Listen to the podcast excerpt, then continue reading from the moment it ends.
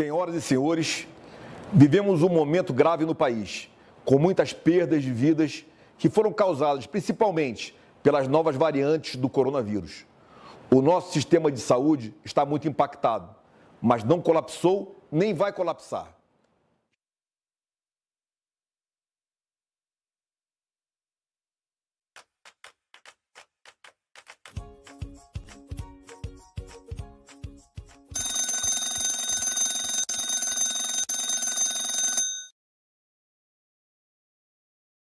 Olá, bom dia para você. Bom dia, bom dia. 7 horas 2 minutos. Hoje é dia 17 de março de 2021. Nós estamos começando agora a edição de número 282 do Despertador. Espero que você tenha um ótimo dia, que você tenha descansado bastante essa noite, porque não vai ser mole o dia, né? Tivemos ontem uma tragédia no Brasil, quase 3 mil mortos na pandemia da Covid. Essa pandemia que tem sido deliberadamente esquecida pelo governo federal, no intuito de promover a agitação social necessária para perpetrar um golpe de Estado. É isso que deseja Jair Bolsonaro e a gente não vai deixar de repetir isso todos os dias por aqui. As tragédias na administração vão se avolumando e a população começa a ter a percepção do engodo que foi esse capitão dos infernos aí na presidência da República. o índice de rejeição de Bolsonaro nunca foi maior do que agora em relação à pandemia. O Datafolha agora fez um levantamento. Olha, é, acachapante o derretimento desse sujeito e da sua maneira de conduzir, da sua estranha maneira de conduzir o país nos desvãos da maior crise sanitária da história recente. Né?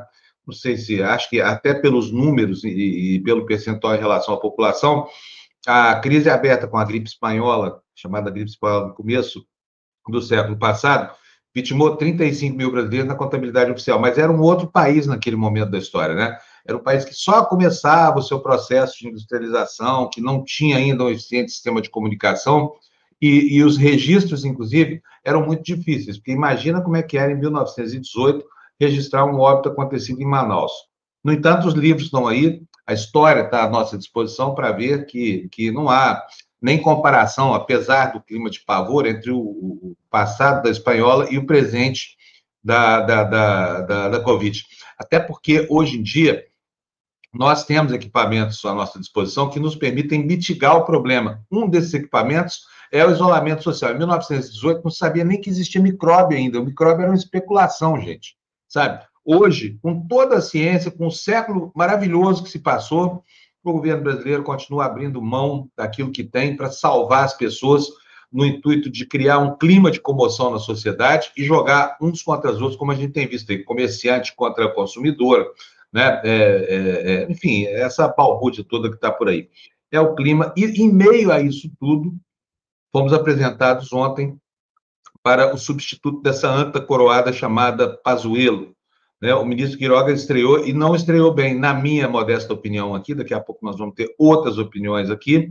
Os jornais mesmo não conseguiram entender qual foi a mensagem do ministro. Eu confesso para vocês que ali é igual, é, é, é igual a interpretação de texto da Bíblia, entendeu? Cabe qualquer tipo de inferência a partir do que foi dito ontem. Mas, em linhas gerais, não foi bem esse novo ministro, não.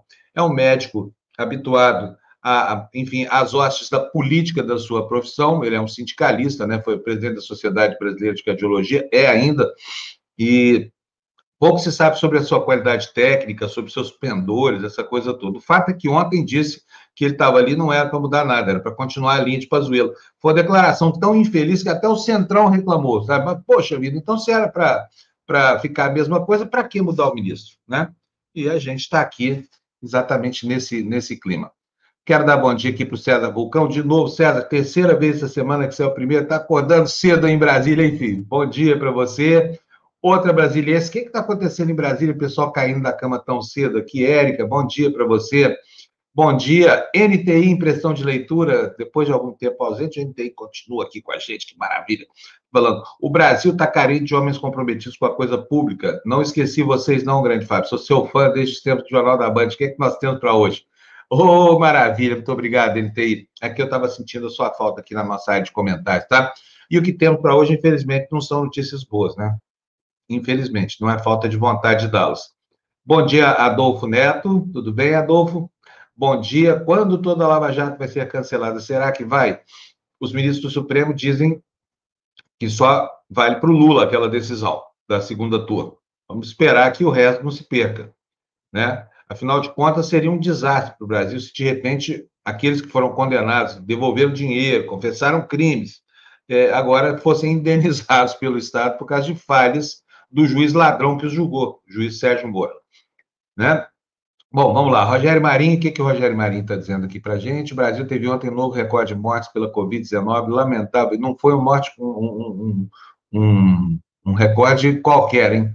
Foi um recorde horroroso, um recorde muito tétrico, e, e já há indícios por aí daquilo que o Nicoleles falou há três semanas aqui. Colapso no sistema funerário, o Brasil não conseguindo nem enterrar seus mortos mais, tão grave está essa crise, né? Bom dia, Gislene Regina. Bom dia, Maria Tereza. A Maria Tereza deixou um textão aqui para gente. Quanta tristeza, precisamos de muita força para continuar lutando. Temos que tirar esse monstro da presidência. Monstro, no caso do Bolsonaro, é um substantivo próprio, não é um substantivo comum. É, bom dia, André. André está dizendo aqui para gente: diariamente batemos recordes, mais recordes de vítimas negacionistas do presidente. Temos que tirar esse negacionista do poder. Concordo. Bom dia, Carmen. Bom dia, Everton. Bom dia, Marta Mendes. Bom dia, Nádia. Bom dia a todos vocês que estão assistindo a gente aqui. Vamos logo botar para dentro da live aqui a minha querida amiga Luciana Julião. Bom dia, Lu. Não, tá sem áudio. Deixa eu abrir Agora o áudio. Tá com áudio. Bom dia, né? Deixa fechadinho para não atrapalhar quando eu não estou falando. Muito bom. Tá tudo bem, Lu? Descansou bastante? Está começando o dia animada? Mais um, mais um, mais um. Mais um, né? Pois é, um dia muito triste para a gente aqui. 2.750 pessoas morreram. É, é, um World Trade Center, né? É, São eu, eu tenho uma tia que entrou para a estatística, foi enterrada um, mais uma da Não família. acredito, mais, mais gente, que, que horror.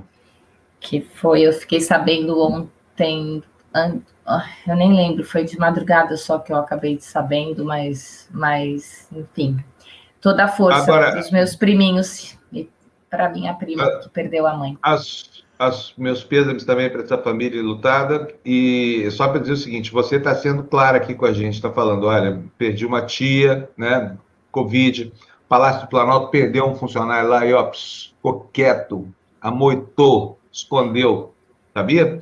Um funcionário, um ajudante de ordens lá do, do, do Bolsonaro. Deixa eu dar bom dia aqui meu querido Florestan Fernandes. Tudo bom, Floresta? Bom dia. Tudo bem, Fábio? Bom dia, bom dia, Lu. Bom dia a todos que nos acompanham aqui no Despertador.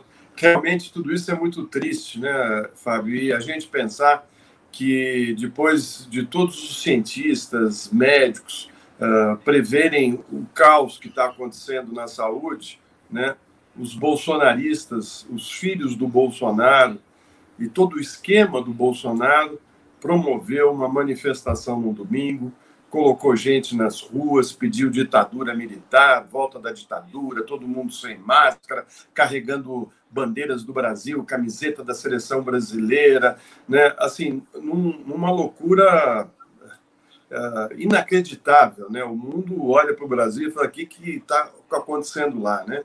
O capitão ele é tão deslocado, né?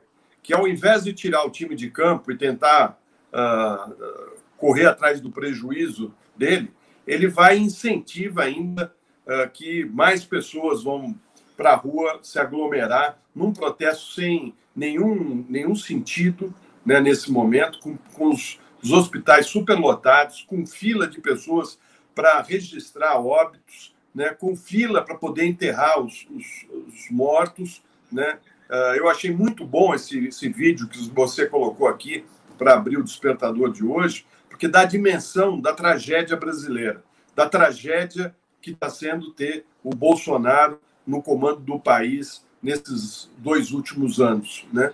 Uh, e é bom saber que pelo menos boa parte da população já percebeu isso, mas outra parte ainda se informam pelo WhatsApp, né? Não, não, não entendem direito o que está acontecendo, porque eles ficam recebendo mensagens, muitas delas, grande parte delas, uh, fake news, notícias produzidas por esse uh, gabinete do ódio, né, para manipular mentes, para tentar garantir a reeleição do Bolsonaro, que é a única coisa que ele pensa é se reeleger. Né? Colocou o médico às pressas depois daquele desastre que foi a conversa dele com a Ludmilla, a doutora Ludmilla, né, uh, colocando, inclusive, todo o aparato repressivo dele, virtual, contra a médica. Né? Uma coisa de uma violência absurda, absurda, né? e que tem que ser punida. Então, assim, eu estou cansado, Fábio, você também, a Lu também, todos que nos acompanham aqui, porque nós estamos nessa coisa do país tensionado desde 2014, desde o fim da, da, da, da reeleição da Dilma, a gente está nessa tensão que não, não para, né? É, é, é, a sociedade em choque, em ódio, né? Uh, tem horas que eu tenho vontade de dar uma sumida, né? Mas eu acho que a gente tem a responsabilidade, inclusive pela profissão que nós temos, de estar tá aqui alertando a população e dando a informação da melhor maneira possível. Né? Eu queria dizer a todos aqui que eu sou amigo do Fábio de muitos anos, muitos anos, e, e quero ele muito bem. E quando ele montou esse canal, eu me dispus a ajudá-lo e estou aqui ajudando ele, eh, dando aqui a minha contribuição como amigo.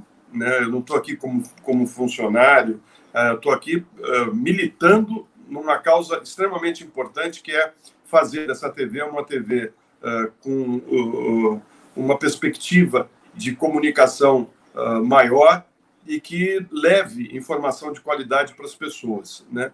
Eu até pedi para ele ontem, né, para uh, me liberar um pouco, porque eu, eu tenho que outro trabalho onde eu, eu ganho meu ganho é onde eu pego meu ganha-pão, né?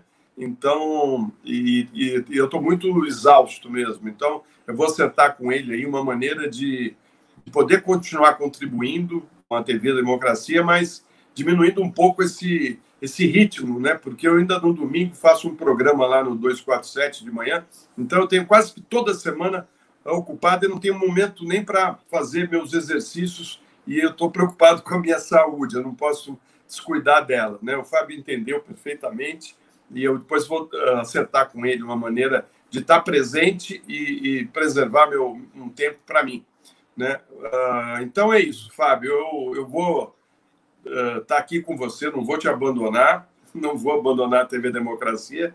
E a gente está aqui uh, cumprindo o nosso papel de, de informar, né? E, e eu uh, tenho uma grande admiração pelo seu trabalho. Você é um grande jornalista, né? E é importantíssimo que você continue firme aqui na TV. Não desiste, não, hein? Não, pode deixar, Florestan. Eu ontem, gente, a hora que o Florestan falou isso, eu fiquei apavalhado, porque essa pandemia já atrapalhou tanto a gente, vocês não têm ideia. A gente, quando resolveu, o Florestan estava em todas as etapas desse processo junto comigo, foi a primeira pessoa com que eu falei sobre a criação da TV, na época ainda era o um projeto chamado TV Giramundo, lembra, Florestan? Lembro. Faz, faz um caminhão de anos, mas... É, é, e aí, quando veio a pandemia, 28 dias depois que a gente inaugurou a TV Democracia, a perna que ia cuidar do faturamento da empresa morreu porque nós tivemos que fechar a nossa produtora no dia 12 de março e nunca mais voltamos lá. A ponte que agora foi devolvida porque ela não tem mais sentido nenhum, já que não podemos trabalhar, porque vamos manter despesas dessa hora. Então foi, foi um, um, foi um momento muito complicado. Assim. Esse ano tem sido muito difícil para a gente sobreviver sem a perna financeira da empresa, mas estamos aqui. E cansa mesmo, o Florestan tem razão para estar cansado, ele trabalha muito, nós vamos fazer o possível para sobrecarregar menos o Florestan, para que ele possa participar sempre aqui com a gente, tá bom, gente? Ele é muito importante aqui nesse canal. Vocês têm ideia da importância do Florestan Fernandes aqui na minha retaguarda o tempo todo. E um dia eu conto para vocês. Vamos fazer uma entrevista com o Floresta sobre como é que foi esse primeiro período aqui, porque foi emocionante, né, Floresta? É, Aliás, emocionante foi... é o fato de estarmos aqui até hoje, não é. sabemos até eu quando. eu lembro até da, da, da, quando eu comuniquei, eu tive a ideia de fazer o Furabulha e fui conversar com você, porque a gente escolheu a TV, né? Era o Gessé, o Eduardo Moreira, a Carla uh, Jimenez, do El País, né? E a gente fez a opção de vir para o Fábio Panunzo, né? No, aqui para a TV Democracia, né? Convidamos o Fábio para fazer parte do grupo, porque a gente queria um canal que fosse mais aberto possível, que fosse progressista, né? Mas que fosse um canal que, que uh, fosse uh, muito plural, né? Que compreendesse várias tendências né, da, da desse, do centro para a esquerda, né, e, e, então a gente veio para cá e muita gente falou, nossa, você podia ter ido para outros lugares, ia dar maior sucesso. Eu falei, tá, mas a gente vai ajudar o Fábio, é importante que a gente esteja lá com ele nesse canal, e então o Fura Bolha veio para cá muito por conta do Fábio, dessa ideia de fazer uma TV plural, progressista, mas plural. É isso aí. Bom, vamos começar nosso dia aqui, porque o pessoal quer notícia, então vamos é. dar notícia para a galera, né, Floresta? É vamos lá. O, o, o, Fernando, bota para gente, por favor. Aliás, vocês viram a vinheta nova que estreou aí, né? A vinheta do Pazuello. Fernando, põe aí para gente, por favor, no ponto, que eu já vou chamar ela de novo para vocês verem como é que é. Onde é que o nosso sapatinho aperta. Vamos para as manchetes. Não precisa ser agora, não, daqui a pouquinho, Fernando. Vamos lá para as manchetes da Folha de São Paulo.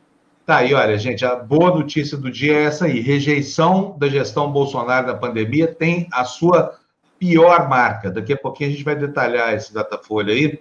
Bolsonaro, meu filho, se prepara, porque a refrega não vai ser fácil não lá em 2022, hein, filho? Outro destaque da Folha de São Paulo: Queiroga defende a ciência em dia de recorde de morte. Só a Folha que viu assim, viu, gente? Defendendo aí esse ministro novo. Não entendi muito bem essa manchete da Folha, não, mas viram, acho que com olhar enviesado. Tomara que a Folha tenha acertado contra a opinião geral de todo mundo. Mas a opinião geral de todo mundo não é essa aí, não.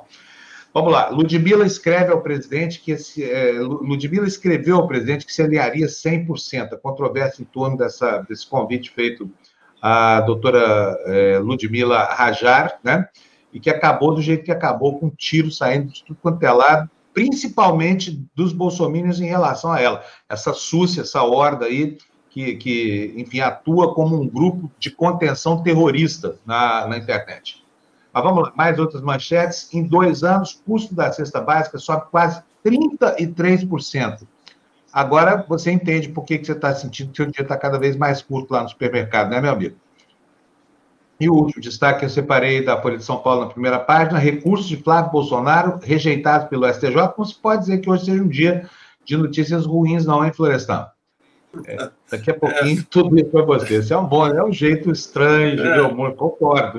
Mas eu acho sabe, que, que vai pegar aí essa cesta básica, você sabia?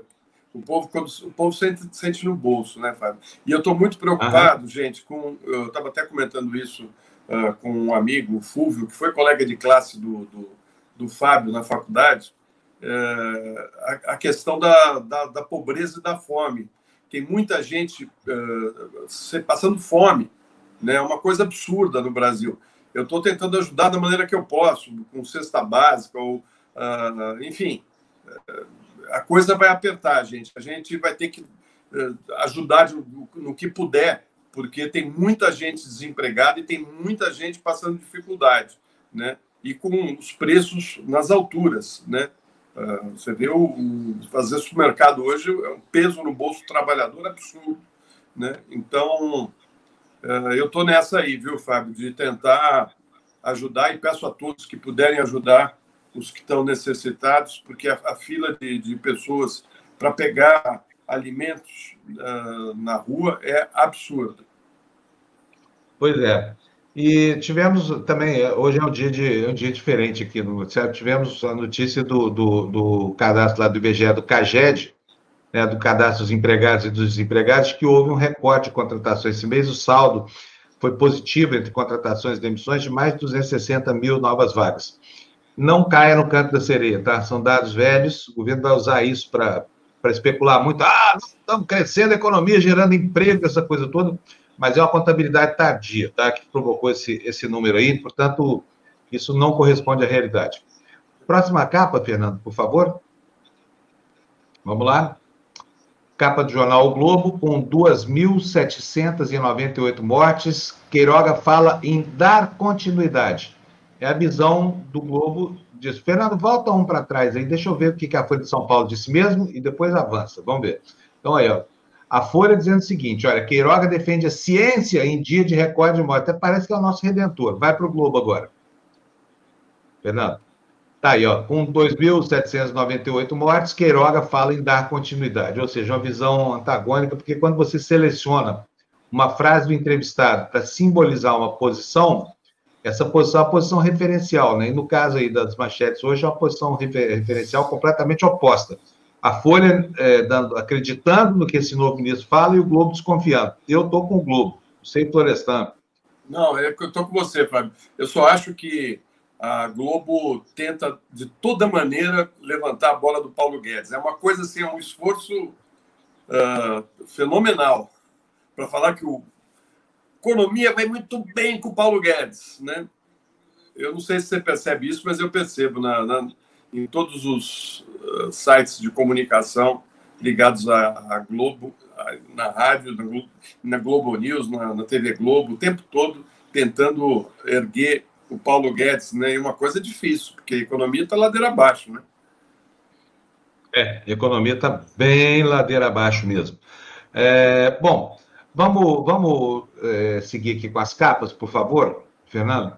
Então vamos lá, ó, tá aí, ó, criação de vagas, a gente já falou sobre isso, é a maior desde janeiro de 92.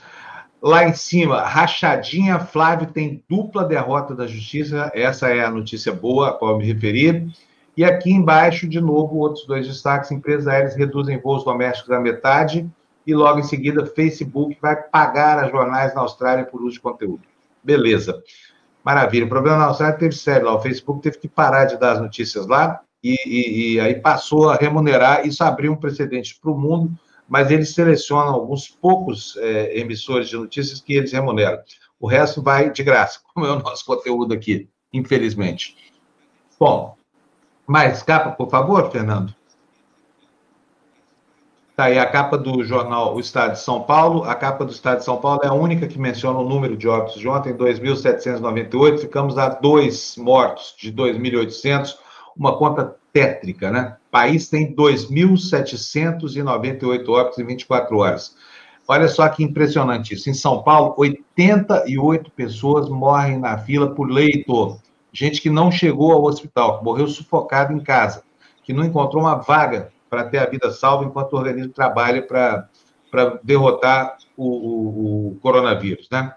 Outros destaques aí do jornal O Estado de São Paulo. STJ nega pedidos de Flávio no caso das rachadinhas.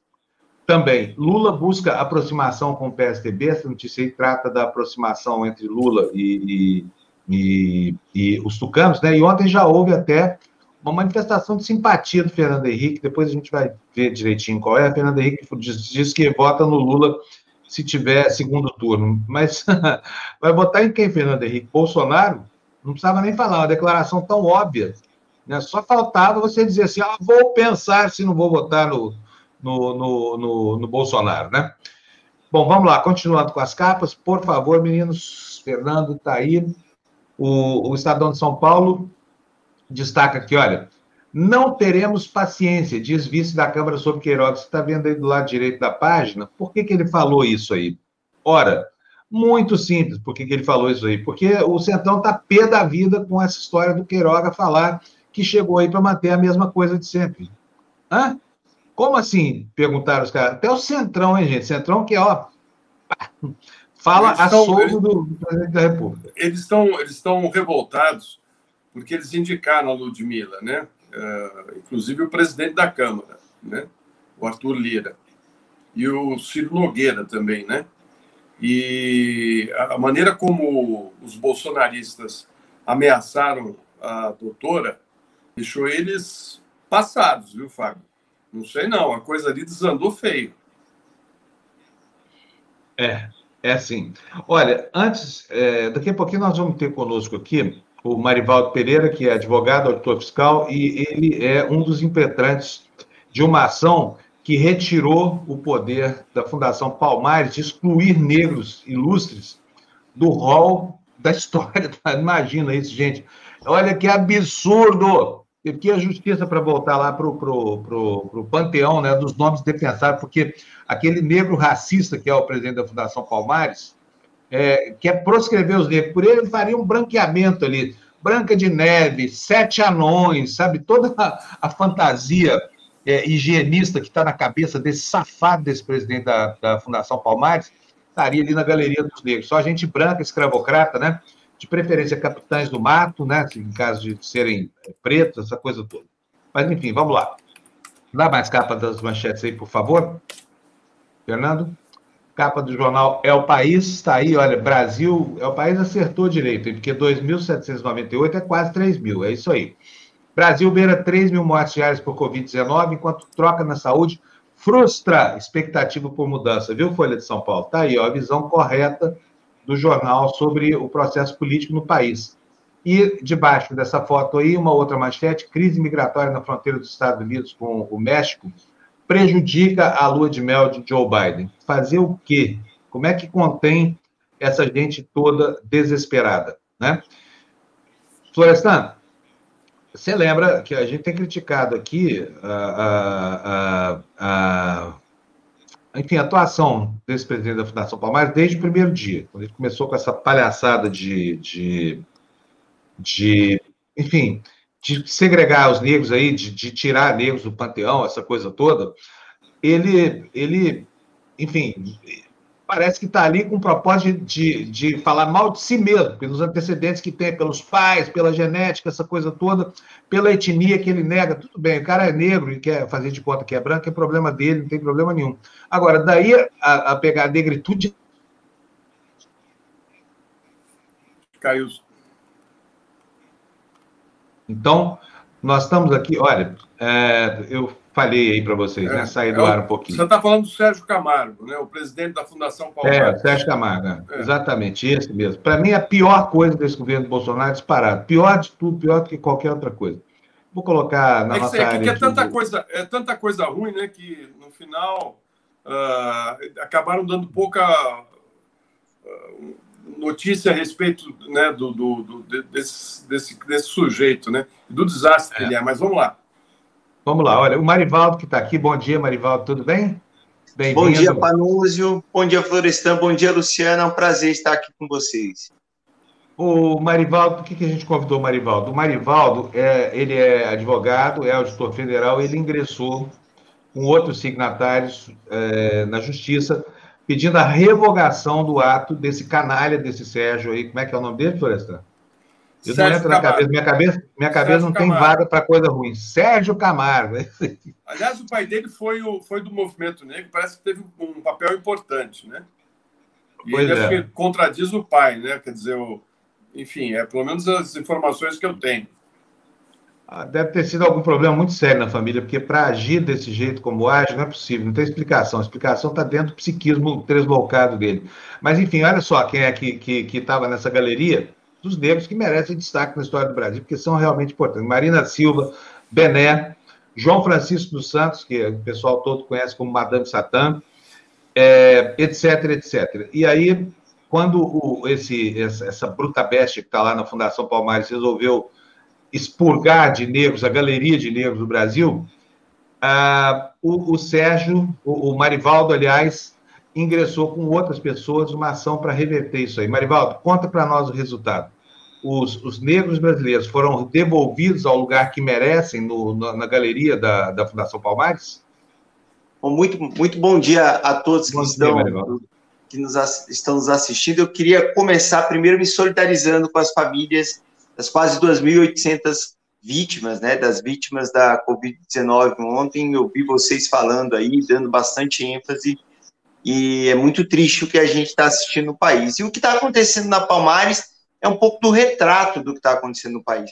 Desde dezembro, a gente procurou a Rede Liberdade, que é uma iniciativa imprescindível no momento em que uh, pessoas tentam levar o país a um pré-iluminismo. Pessoas que governam o país começaram a atacar a ciência, começaram a atacar a opinião técnica e começaram a atacar a nossa história e nos levar a uma situação pré-direitos, garantias e liberdades individuais. Não é diferente o que está acontecendo na Fundação Cultural Palmares. O presidente da Fundação Cultural Palmares começou a anunciar no Twitter a exclusão de personalidades negras homenageadas em governos anteriores, com as quais ele discorda.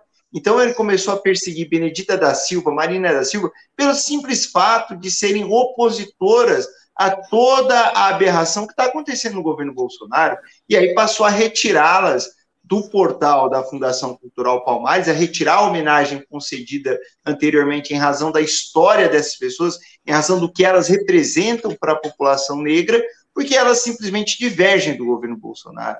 Então é uma perseguição, é uma censura, é um ataque à nossa história. E desde dezembro nós procuramos a Rede Liberdade, que é uma iniciativa imprescindível nesse momento, para tentar reverter essa decisão. Infelizmente, hoje, essa semana, ontem, nós conseguimos uma decisão liminar que disse: olha, vocês podem muito, mas não podem tudo. há uma Constituição, há uma lei que determina que toda a conduta do agente público tem que ser precedida de um parecer, para que a sociedade possa fiscalizar quais são os fundamentos, são legítimos, quais são as motivações para essa retirada, são legítimas ou não. Não sendo legítimas, ela tem que ser revertida, e foi isso que o judiciário fez.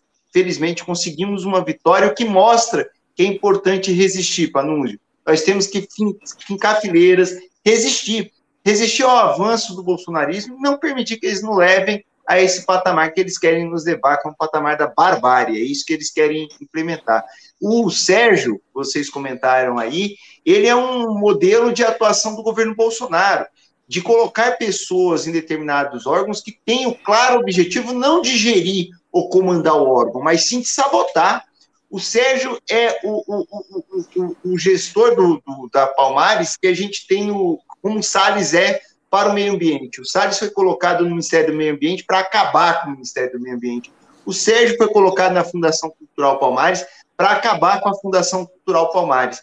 Desde a posse dele, junto com o Movimento Negro, a gente tem mobilizado, junto com a coalizão, junto com, com o, o, Movimento Negro unificado, com o Círculo Palmarino, a gente tem mobilizado para tentar tirar ele da Palmares, para tentar reverter as ações dele na Palmares várias representações nós já levamos ao Ministério Público e agora conseguimos dar um recado muito forte, que foi essa ação patrocinada pela Rede Liberdade, na qual nós dissemos a ele que ele não vai poder apagar a nossa história. Então foi uma vitória muito importante e que nos anima a seguir com outras demandas, com outras ações judiciais para impedir o desmonte que a gente está assistindo no governo federal nessa parte tão importante que era da promoção da igualdade racial, da valorização da cultura negra e que Bolsonaro colocou o Sérgio lá para simplesmente implodir tudo isso e mais, tentar apagar aquilo que a gente tem de história e isso nós não vamos permitir. Ele acatou a, a determinação da justiça, ou seja, uh, colocou no ar as imagens e as, os homenageados porque são todos vivos, né? Sim. Ele vai ser intimado e vai ter que colocar. Sabe que durante esse processo, nós pedimos cópia integral do processo interno que resultou nessa retirada. E a alegação dele é de que as pessoas em vida podem vir a cometer algum crime ainda, por isso é retirada. Só que a, a, a incoerência é tamanha que, por exemplo, ele retirou o nome do Madame Satã. É, deixa eu perguntar, qual é a vida? É a vida pós além túmulo? Na verdade, é a vida que ele entende como ideal, é a vida com a qual ele concorda. A perseguição não é se a pessoa está viva, se não está. A perseguição é se ele concorda ou não com a pessoa, se a pessoa é ou não, é, é, é, em, em, vida, foi condizente com o que ele acredita, ou, ou, ou, ou se em vida concorda com tudo que está com, com esse governo que está aí. Na verdade, é essa. A perseguição Benedita Marina Silva, gente, é, é inacreditável. Não, não, não faz sentido dizer que essas pessoas não são representativas, não são pessoas que têm que, ser, têm que ter a trajetória reconhecida e que inspiram toda a população negra do país. Elas são motivo de orgulho para a nossa população. Não dá para você simplesmente revogar a homenagem a elas. Ele administra uma fundação que, cujo o próprio nome da fundação e a homenagem que é feita a Zumbi dos Palmares é criticada por ele da maneira mais uh, baixa possível, né, agressiva, né, ofendendo, dizendo que o movimento negro é uma escória, né, uh, dizendo que, que o Palmares escravizava que, os próprios negros, enfim, uh, é, é, uma pessoa realmente complicada, né? E, e isso aí é uma afronta do Bolsonaro ao movimento negro. Desde o início, quando o Sérgio foi indicado, nós alertamos para isso, fomos ao Ministério Público, pedimos para que ele não tomasse posse, que era uma tentativa de sabotagem, e logo na sequência, vocês vão se lembrar aqui, veio ao ar os áudios de uma reunião que ele teve na Fundação Cultural Palmares.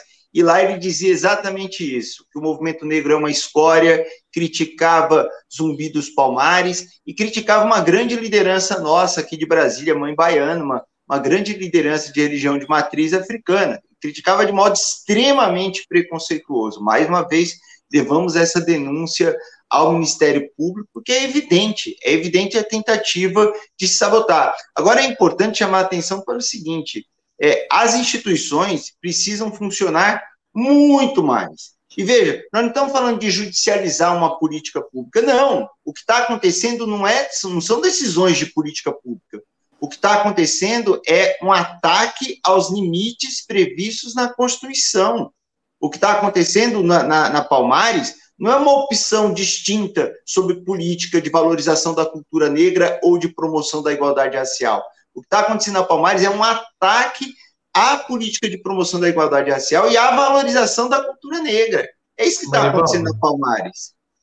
Deixa eu te perguntar uma coisa, porque esse governo é tão cheio de, de deformações e degenerações que é preciso localizar o problema. Na opinião de vocês que deram essa entubada lá nesse, nesse fascista, o preconceito é de natureza ideológica ou é preconceito racial?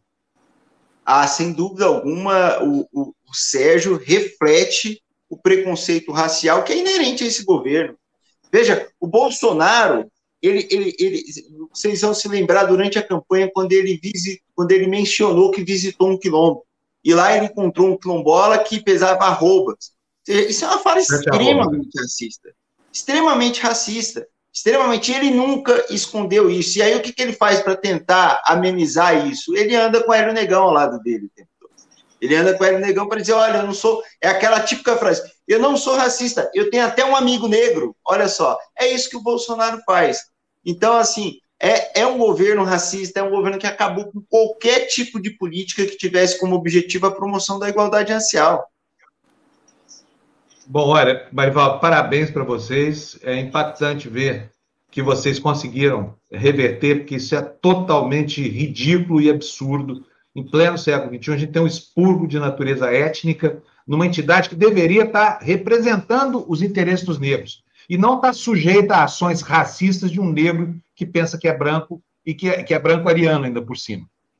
Então, um abração para vocês, parabéns, continuem na luta aí, tá? É muito bom ver quando Quero... alguém que vem da sociedade civil tem esse resultado e tem essa atitude e é premiado com esse resultado. Marivaldo, parabéns. Quero agradecer muito, parabenizar todos vocês pelos, pelo trabalho e dizer a todos que, que, que estão acompanhando essas aberrações desse governo que não fiquem em silêncio. Acionem o Ministério Público, acionem a Defensoria Pública, ingressem com a ação popular e procurem a Rede Liberdade, que é uma iniciativa extremamente importante, que foi fundamental para a gente conseguir essa vitória. Quero agradecer a Juliana, quero agradecer a Ana, Ana, Ana Lopes, quero agradecer ao Beto Vasconcelos, ao Marcelo, a todo mundo que contribuiu para a gente conseguir essa vitória, que foi muito importante e é a primeira de muitas. Muito obrigado. Um abraço, Marivaldo. Obrigado é. por você. Ótimo, ótimo resultado. Grande, Grande abraço. Muito bom. Bye, bye, Marivaldo. Bom, vamos lá, gente. Vamos tocar o noticiário, porque nem só de, de ameaças racistas vive o país desse tal nacional populismo. Para mim é nacional socialista, que a palavra não cabe no Bolsonaro. Socialismo, nem que seja né, no sentido do, do, disso que houve lá na década de 30, não funciona para o Bolsonaro. Mas é nacional. Nacional, o que é mesmo, Florestan? Nacional populismo, né? Populismo, é. Deus me livre, que horror, hein? Fala sério. Bom, mas pelo menos lá na, na, na, na Fundação Palmares, a coisa está caminhando muito bem, né? A sociedade resistindo, construindo muros aí de contenção, porque senão, gente, pelo amor de Deus, hein? Olha só o que, que que, que estaria acontecendo com o nosso país. É, vamos tocar, por favor, Fernando? Vamos agradecer agora os superchats que já chegaram? Vamos? Aí, tá aí. Ó. O Dado Soares nos manda dezão, desejando bom dia para nós, dizendo que o gado caminha alegremente para o abate, fazendo isso ao seu algoz, tecendo loas, fazendo loas ao seu algoz. E a nação é submetida a esse show de horrores mais horroroso a cada dia. Concordo contigo, Dado. Muito obrigado pela sua doação, pela sua opinião manifestada aqui. Bom dia, Cadu Lacerda, nos mandando aí cinco reais, dizendo temos que nos cuidar, temos que cuidar uns dos outros, porque o desgoverno não fará isso por ninguém, exceto pela família, porque o negócio é matar. E aqui, Cadu, essa frase, você não tirou do nada. Quem disse isso foi o próprio Bolsonaro, né? Vamos lembrar, dá licença, mas foi ele que disse: a minha especialidade é matar. E é mesmo. Olha, é bom pra caramba em matar esse Bolsonaro, viu? Aliás, tem duas coisas boas que o Bolsonaro é bom: matar né? E em ser o pior em tudo sempre. Dizer, ele é o melhor em ser pior em tudo sempre. Talvez sejam as duas únicas coisas que podem atribuir como qualidade ao Bolsonaro. Concorda, Florestan? Não, assina embaixo, Fábio. É isso mesmo. É isso aí. Vamos ver, tem mais superchat aí, Fernando? Por favor. Tem, ah, tem o, o Ed Luz nos mandando R$ 1,99. Eu vou pedir para o Fernando me colocar na, na, na, tela cheia. Tem mais, não? Tem mais, Fernando? Tem sim. Érica Ferrari nos manda 20 reais aí, dizendo, pessoal da saúde, muito obrigado, agradecendo aí, Érica. E nós aqui agradecendo também a sua doação e o seu agradecimento ao pessoal da saúde, que realmente merece, sim, todas as nossas loas, esse sim. Ana Tereza Couto Rezende nos manda 10 reais, desejando bom dia a todos, dizendo-se horrorizada pelo governo não ter agilizado o auxílio emergencial antes do retorno das medidas restritivas dos maiores estados. Por favor, me adiciona no grupo TV Democracia. André, é com você aí, adiciona já, por favor, Ana Tereza aí, tá? É, bom, Ana, é... concordo com você em tudo que você falou. Tá? Nós temos mais, temos mais agradecimentos para fazer aí, Fernando. Se não temos, eu vou mostrar para vocês o nosso videozinho promo aqui agora, para você que não viu na abertura, vai ver agora.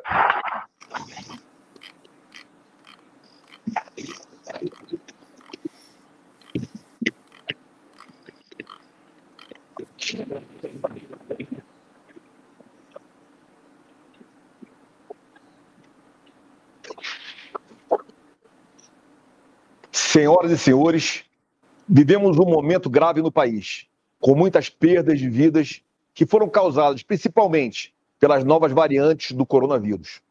O nosso sistema de saúde está muito impactado, mas não colapsou nem vai colapsar. É por isso que você precisa patrocinar empreitadas como essa aqui da TV Democracia se você quiser, é facílimo fazer isso. Você pode se tornar membro do nosso canal pelo YouTube, fazer um compromisso mensal aqui com a gente, tornando automático seu apoio. Você pode fazer uma doação com superchats ou super stickers você também pode mandar um pix para a nossa conta. É tranquilo, é só escrever lá, pix@democracia.tv. pix@democracia.tv. Nós somos o outro lado. Nós estamos aqui para levar para você a informação que você não consegue em nenhum outro lugar. Bom, isso posto, vamos lá, então. Notícia do jornal na tela, por favor, Fernando. Cadê nosso jornal? Novo ministro, velha mágica, é a manchete do jornal o Globo de hoje.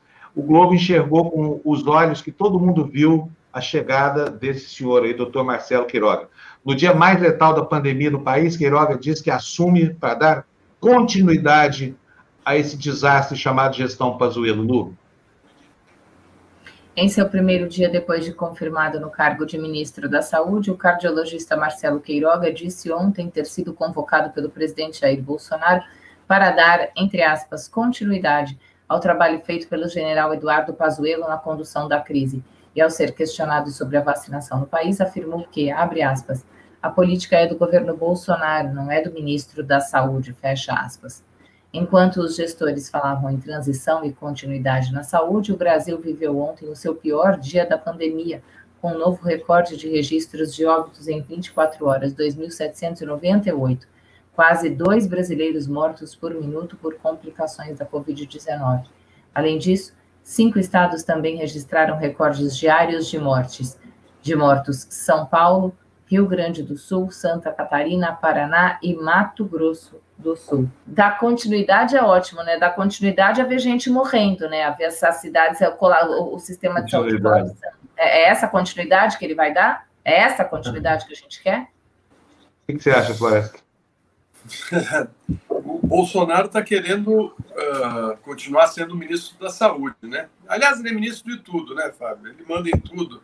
Uh, todas as bobagens uh, que a gente está vendo, o desastre que o país está vivendo, a responsabilidade dele, né? Ele está cheio de, de general lá e gente das Forças Armadas obedecendo as ordens né, ao capitão em chefe né, das Forças Armadas, porque ele é o grande comandante, né? Comandante em chefe, né? E está é. todo mundo ali se divertindo com os empreguinhos lá no, na, na, no Ministério na, na, na, naquela avenida dos ministérios lá em Brasília, né, Fábio? A esplanada dos ministérios está ocupada é. por militares que obedecem à risca o que diz o Bolsonaro. Porque eu acho incrível o seguinte: eh, quando eu vi aquela imagem do Bolsonaro sentado com aqueles generais para discutir uh, o que queria fazer para substituir o Pazuello, eu falei, estamos mal, estamos mal na foto aí, porque não tinha um, um cientista, não tinha um médico era assim, era aquele grupo de generais ali que sempre tiveram dentro da, da, do quartel decidindo o futuro da saúde do país. Né? É isso aí, esse é o retrato daqueles que querem tanto uma ditadura militar. Nós estamos vivendo já o governo militar. É isso aí que nós temos. É. É o que Olha, a Thelma eu... falou aqui no chat, viu, Floresta? Que, é, que é. é a, a Thelma Silva falou assim: pergunta, porque a matéria falava, né? Continuar o trabalho. Que trabalho? Que trabalho é. foi feito? Que trabalho foi feito pelo Ministério da Saúde, pelo Ministério da Saúde, principalmente o Pazuello último? Qual foi o trabalho que foi feito? É, olha só, por falar nisso, esse trabalho que o ministro Pazuello fez rendeu ao Brasil, esse trabalho que ele, ele é um diretor como mestre de obras, que o engenheiro é o Bolsonaro, rendeu ao Brasil uma denúncia na ONU, né? Uma denúncia na ONU, pelo, justamente porque o governo brasileiro está criando esse tipo de situação. Quem fez a denúncia? Comissão Arnes e a ONG Conectas. Eu tenho aqui o Gabriel de Carvalho da Conectas, que convidei. Bom dia, Gabriel. Bem-vindo aqui ao nosso espectador, tudo bem? Bom dia, Panunzio. Uma honra Bom falar dia. com você, com toda a equipe. Não está tudo bem por, por, conta da quantidade de mortes, mas seguimos aqui à sua disposição. Claro, Gabriel, muito obrigado pela, por essa exposição. Eu queria que você detalhasse para a gente quais foram os termos dessa denúncia que vocês fizeram à, à, à Organização das Nações Unidas e o que, que vocês esperam obter como consequência disso. Panunzio, mais uma vez, bom dia, Luciana, Floresta bom dia, bom Júnior, toda a, sua, toda a sua equipe, toda a audiência. Bom, uh, o Comitê de Direitos Humanos da Organização das Nações Unidas está num período de sessões. Esse período de sessões e de debates, ele possui um espaço reservado para que organizações que possuem status consultivo na Organização das Nações Unidas possam se manifestar. A Conectas dispõe e, e tem esse status consultivo e em sua manifestação, em conjunto com a Comissão Arnes, na voz da professora Maria Hermínia, pôde então fazer essa denúncia. Essa denúncia basicamente consiste em, em revelar e em trazer para, para o Comitê de Direitos Humanos da ONU a, a atual política do governo Bolsonaro em relação à pandemia, né? E como tem sido tratado uh, de forma exemplar nesse jornal, uh, nós uh, também levamos ao Comitê de Direitos Humanos estas estas críticas, né, mostrando o quão desesperadora é a situação que nós vivemos no Brasil hoje, né, com um presidente que lamentavelmente desdenha das recomendações dos cientistas, que tem repetidamente semeado descrédito em todas as medidas de proteção, inclusive no uso de máscaras, né, aquilo que contraria critérios básicos da ciência, né? estamos abaixo de padrões civilizatórios mínimos, né? É, não, não, não, é possível sequer classificar é, o quanto isso é, traz é, malefícios para a saúde pública, né? Até tenta, o distanciamento social, enfim. Ele tenta até impedir que as pessoas tenham a informação correta do que está acontecendo e anda até perseguindo jornalistas, youtubers, cientistas de expressarem uh, para as pessoas o que está ocorrendo no Brasil. Né? O que, uh, e está vendo, então, uh, no Brasil, ele está utilizando aí a Lei de Segurança Nacional para tentar calar, inclusive, um fato que é concreto. Né? Está ocorrendo um genocídio né, no Brasil. E isso é dito lá fora. Não é isso, Gabriel? Olha, Florestan, é, Exatamente, organizações, inclusive, levaram já uh, esse tema uh, ao Tribunal Penal Internacional. É um debate que, que, que vários setores da sociedade, da academia, têm feito. É, lamentavelmente, um país que já ostenta mais de 280 mil mortes, e o que há de mais grave nisso, Florestan, é que uh, ao longo de todo o período, desde o início da pandemia, a sociedade civil organizada, a academia, uh, vocês na, no espaço uh, dessa mídia independente têm apontado o desacordo das medidas que o governo tem tomado com aquilo que é mais básico para a saúde pública. Tem demonstrado quais, uh, quais seriam as consequências dessas medidas. Né? Ainda em janeiro, junto com o CPDISA, numa pesquisa organizada pela professora Deise Ventura, nós apontávamos, uh, a partir de um raio-x de medidas, de uma linha do tempo desde o início da pandemia, que demonstrava as consequências dessa estratégia governamental. Então, desde o início da pandemia, já tem sido alertado qual é o tipo de consequência que a atuação do governo gera. E a consequência é a consequência da morte. Então, nós, nós temos um governo que em nenhum momento expressou compromisso com a vida da sua população. Isso vale para a pandemia, como vale para outras medidas. Ao, ao, passo que a população passa fome por conta das, das consequências da, da pandemia, o governo edita decretos para liberar armas, para liberar impostos de armas, enquanto as pessoas, enquanto falta comida à população, enquanto falta vacina à população, enquanto uh, o país deixou de fazer acordos importantes para assegurar vacinação da população. O Brasil sempre foi, e aí eh, faço uma, uma homenagem também à história uh, de um intelectual uh, e constituinte a quem também tenho grande admiração, Florestan, Florestan Fernandes, seu pai, que trabalhou muito para que nós tivéssemos uma Constituição uh, cidadã. E um dos grandes produtos dessa Constituição cidadã é o Sistema Único de Saúde, que expressou ao longo uh, da sua criação e do seu desenvolvimento histórico plena capacidade de dar respostas a problemas de saúde pública, a campanhas de, vaci de vacinação. E o Brasil deixou de ocupar esse espaço, inclusive de liderança, dentro do grupo uh, uh, de países que, uh, que possuem o Sistema Único de Saúde, para se tornar um párea internacional. E como, e como disse, isso tudo é, é, é uma tragédia anunciada desde o início, a cada medida do governo, desde o início da pandemia, nós temos alertado as consequências desse, desse tipo de conduta. Muito bom. Quero dar os parabéns para vocês, Gabriel, e pedir que vocês não deixem de fazer isso, tá? Tem muito pouca gente ainda suportando o, o peso da perseguição que se move contra quem denuncia essa ditadura em, em implantação aqui no Brasil.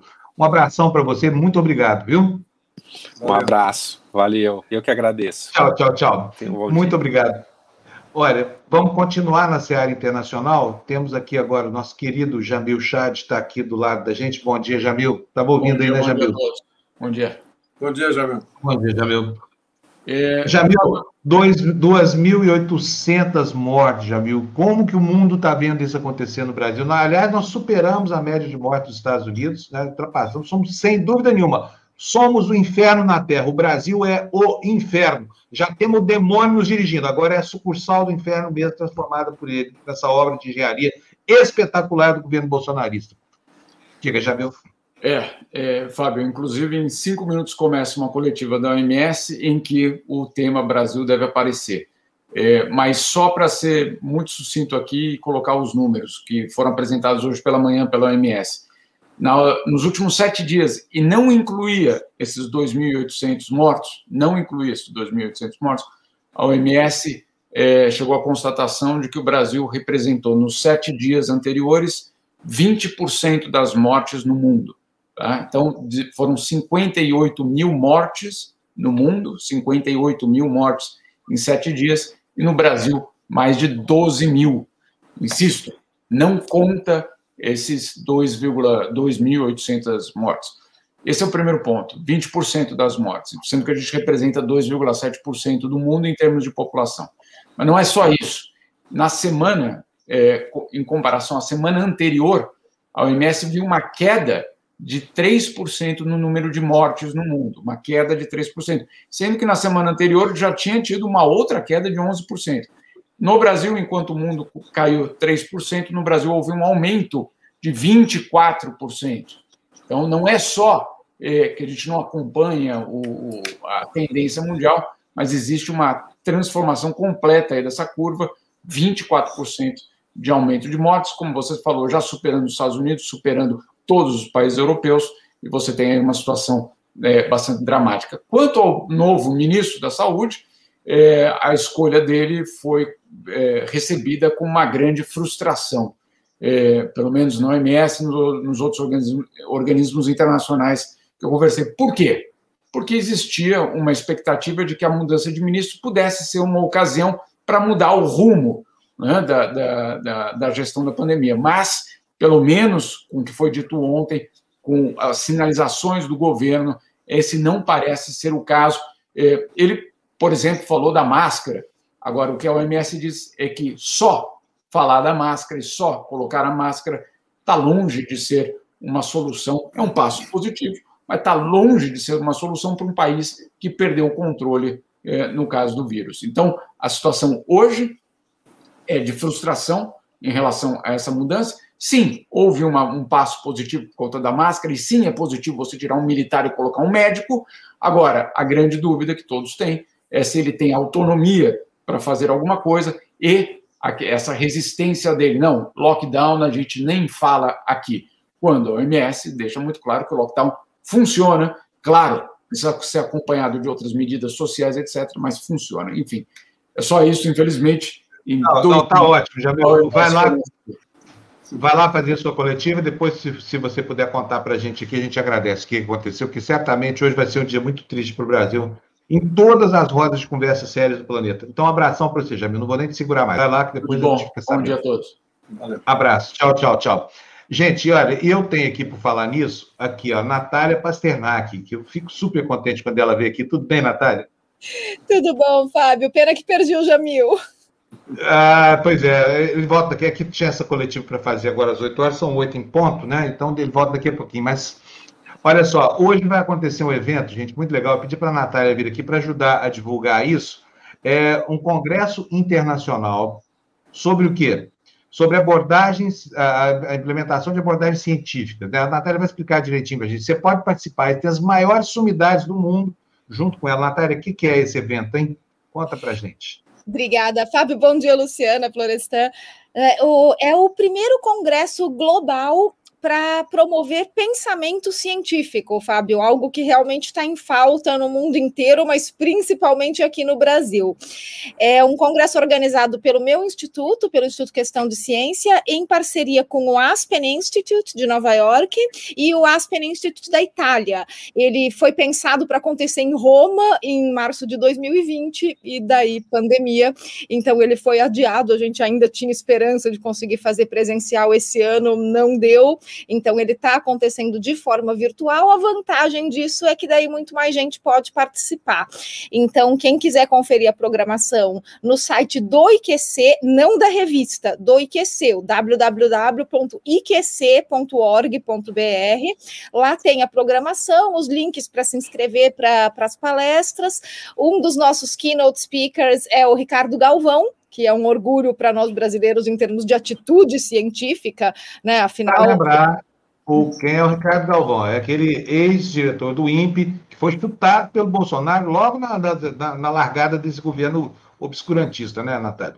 Exato, e foi chutado, né, Fábio, por ser fiel aos dados dele porque Bolsonaro é. dizia que os dados dele estavam errados, que imagina, não tinha tanto desmatamento assim na Amazônia. Galvão insistiu, foi demitido, foi premiado pela Sociedade Americana de Avanço da Ciência no começo desse ano pela sua atitude científica de defender a ciência diante de adversidades. Então, o Galvão, junto com a Mariette de Cristina, que foi durante muitos anos a principal diretora da Scientific American geral do mundo e hoje ela é diretora da Escola de Jornalismo da Universidade de Boston.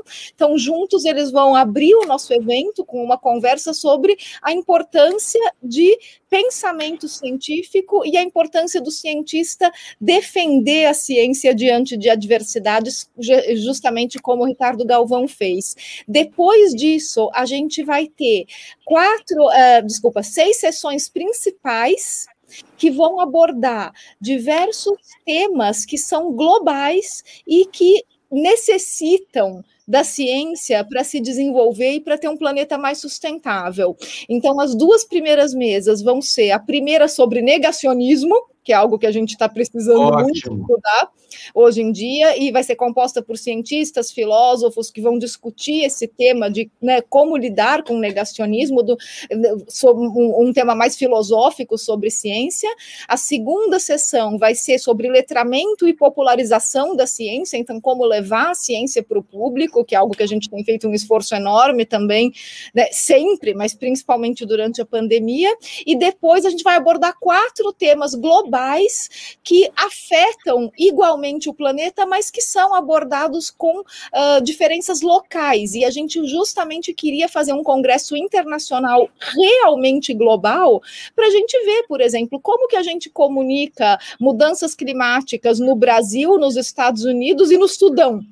Então, nós vamos ter exatamente uma sessão sobre mudanças climáticas com especialistas do mundo inteiro, realmente do mundo inteiro, não é só Europa e Estados Unidos, a gente está trazendo gente da Malásia, da Austrália, da África, que é, do Japão, para realmente ter uma visão muito mais globalizada desses problemas. Então, mudanças climáticas, medicina alternativa, biotecnologia de alimentos, e claro, não podia faltar vacinas. Então, esses quatro temas globais vão ser discutidos por grandes especialistas.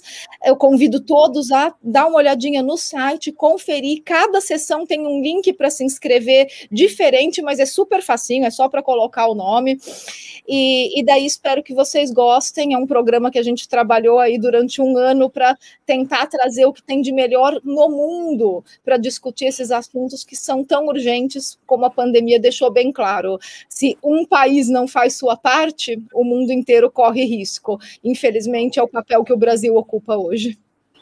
Florença, quer perguntar alguma coisa para a Natália? É, eu queria, eu, uh, Natália, eu, eu, não poderia deixar de perguntar para você a questão do, da nossa situação no país hoje, né, que acho é. que uh, é importantíssimo. Nós chegamos quase aos, às 3 mil mortes que o, o Miguel Nicoleles uh, tinha previsto e certamente nós vamos ultrapassar as 3 mil mortes diárias.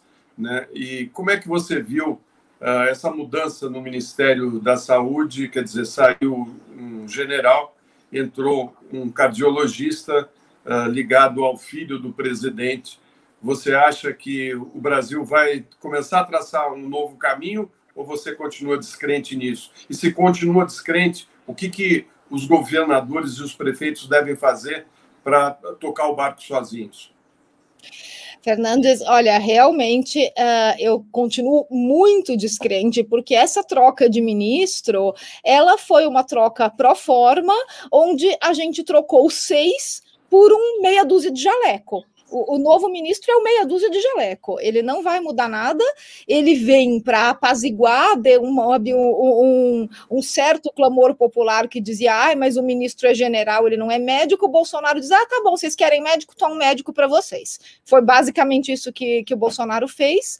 Infelizmente, o novo ministro, ele já uh, entregou que ele vai continuar alinhado com o governo quando ele diz que não vai fazer lockdown, e, e ele não faz muita força para resolver o problema das curas milagrosas e do tratamento precoce, então não vai mudar nada não vai mudar absolutamente nada, a não ser talvez é, um, um, maior empenho na compra de vacinas. Mas empenho na compra de vacinas já era algo que até na, na gestão do ministro Pazuello havia sinalizado que eles estavam desesperados, tinham visto a corda no pescoço e, e iam tentar comprar. Se eles vão conseguir comprar, né, é, é, algo completamente diferente. Então, eu não vejo muita perspectiva de mudança no governo federal e uh, prefeitos e governadores vão ter que continuar fazendo exatamente o que eles já estão fazendo, percebendo que a situação se agravou além de qualquer tipo de controle, nós estamos fora de controle, nós estamos vivendo uma calamidade no Brasil.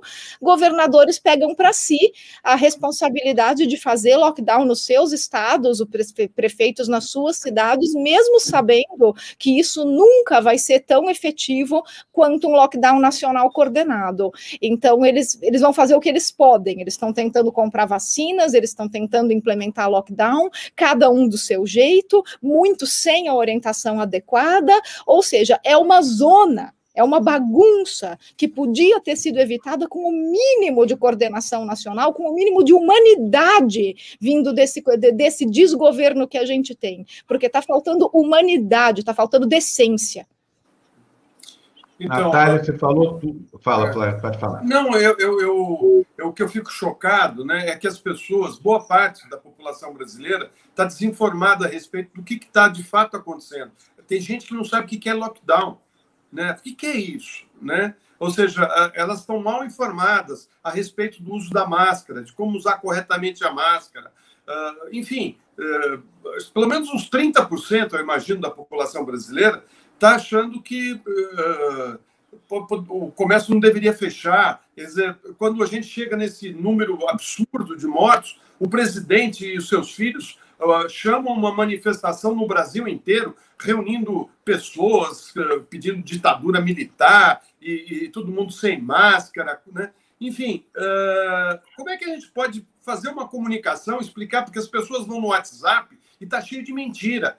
E a informação, a única informação que elas têm está ali no WhatsApp. Né? Uh, isso vai ser discutido no Congresso, quer dizer, esse negacionismo feito através uh, da, da, dessas mídias, né? dessa, dessa mídia alternativa né? do, do, do, dos negacionistas, né? Com certeza, Fernandes, é algo que a gente vai discutir hoje, provavelmente na primeira mesa, que é justamente a mesa que vai falar de negacionismo e que, inclusive, tem a presença de alguns pesquisadores que dedicaram aí uh, parte da sua pesquisa acadêmica sobre como falar com negacionistas. Então, existem técnicas, estratégias para isso que a gente precisa utilizar. Agora, uma coisa que eu acho que precisa ser reforçada, apesar de ser muito triste, é que apesar de a gente ter feito, nós, cientistas, comunicadores de ciência, a mídia, né, um excelente trabalho de comunicação durante a pandemia, como você falou, muitas vezes esse trabalho não chega na população. E nunca nada do que a gente fizer como mídia e como cientistas vai ser tão efetivo quanto se a gente tivesse uma campanha de comunicação coordenada pelo governo, uh, onde a gente tivesse campanha de fique em casa, campanha de use máscaras, uh, campanha de vacinas, e tudo isso seria muito mais efetivo se fosse uma campanha nacional, com, com entradas na TV, no, nos programas de maior audiência, no rádio. A mídia consegue fazer uma parte disso, comunicação da ciência consegue fazer uma parte disso. O pessoal fica, sabe, desesperado tentando fazer comunicação nas mídias sociais, mas as mídias sociais funcionam em bolhas, e esses 30% da população que você comentou, eles não vão seguir os cientistas nas mídias sociais, eles vão seguir o Bolsonaro. Então, a gente precisava de uma campanha coordenada nacionalmente se a gente tivesse um governo minimamente interessado em fazer isso.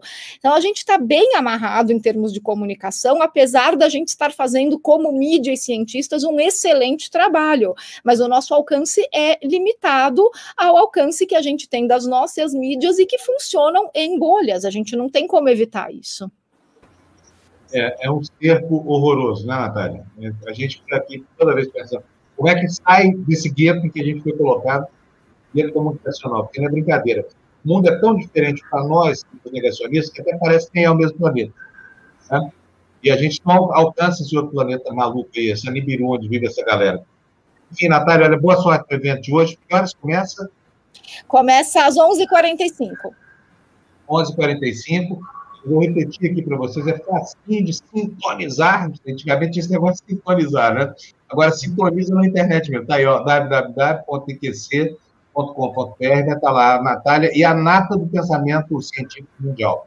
Não Natália, deixe, Natália, parabéns, viu? Você é um orgulho da ciência brasileira. Ainda bem que nós temos você para iluminar nesse momento tão difícil que a gente está vivendo. Muito obrigada, Fernandes. Obrigada, Fábio, Luciana, pelo espaço. Espero que vocês consigam um tempinho na agenda para acompanhar hoje o Galvão e depois a primeira mesa do Congresso. Tenho, tenho um comentário, viu, Natália? Eu estou tentando achar aqui para te passar, porque foi, foram palavras bem carinhosas para você. Eu não estou, infelizmente, eu não estou achando aqui. Eu não sei se você conseguiu ver. Mas, a Natália, sou sua fã de carteirinha, mas, da, da Andréa, mas não era esse também. Esse é, é depois se você puder acompanhar, tá? Tem muitas mensagens para você. Eu vou olhar, muito obrigada e fica o convite para todos. O congresso vai até sábado, tem bastante coisa para assistir. Olha, é, olha só isso aqui, Natália, só isso aqui para você ficar contente, ó. Natália, você é o cara. Ah, eu achei. Achei, Natália. Tem outro aqui, ó. Marcos Antônio. Natália, você é a luz que alumia a ciência no Brasil nesse momento. Muito obrigado por sua dedicação e compromisso com a ciência brasileira e do mundo. Tá aí. É isso que eu estava procurando. Muito Marcos obrigada. Marcos, e obrigada a todos. Espero vocês lá. Esperamos que a gente consiga né, evitar que o Brasil se torne uma ameaça sanitária global. Isso aí. Isso mesmo. Que ele se aprofunde, né? Que a exposição fique arraigada mais do que já está. Um beijo, Natália. Obrigado para você, tá? Tchau, gente. Obrigada. Tchau, tchau. Bom, é, vamos botar a notícia na tela, por favor? Daqui a pouco nós vamos ter as informações da América Latina com o Tebni, que já está aqui na nossa área de espera. Eu só vou ler mais duas notícias aqui no jornal. A gente está ainda nesse assunto, olha, acabamos de falar com a Natália sobre isso, mas está aí. O novo ministro defende a ciência. Eu não vou nem ler essa matéria da Folha, ela está tão equivocada. Passa para a próxima, Fernando. Concorda, professor? Se discordar, a gente volta à matéria da Folha. Não, esse não. tipo aí, né? É. Rapidamente, olha, isso aí é uma referência aqui ao que a gente já disse aqui, que o Brasil ultrapassou os Estados Unidos na média móvel de mortes por coronavírus coronavírus, vocês podem ver a nossa, a nossa linhazinha aí é azul, olha, subindo, subindo, subindo. E a linha dos americanos é a vermelha. Ontem eu mostrei isso aqui para vocês no mapa, lembra, Florestan? É isso aí, olha. Isso aqui, sai o Trump, entra o Biden. No Brasil é. continua o Bolsonaro. Aí, ó, né? o que acontece? Exatamente. Isso aí é a quantificação da tragédia construída pelo genocida que nos, que nos governa. Aliás, é genocida mesmo, viu, Flávio? Parar de chamar esse, esse, esse demônio parar, de monstro. Parar de chamar ele de presidente. Vamos só chamar de genocida. É. É, lembra que aqui a gente já não usa mais, a não ser na leitura dos jornais. Faz tempo, né, que a gente não chama esse estrupício, esse estorvo aí de presidente. Mas, enfim, é, pode passar para o próximo, por favor, Fernando? Aí já demos essa, essa notícia. Vamos para o próximo. Olha, isso aí é consequência também desse, desse desgoverno, né? Alta de alimentos, triplo da inflação, valor menor no auxílio emergencial terá poder de compra reduzido. Eu vou pedir para a Lu ler para a gente os dois primeiros parágrafos, depois a gente comenta isso, que essa informação é bem importante. Fala, Lu. Nos dois primeiros anos de governo Jair Bolsonaro, a capacidade de compra do brasileiro assalariado encolheu. Entre o início deste ano e o mesmo período em 2019, o preço da cesta básica de alimentos subiu 32,56%.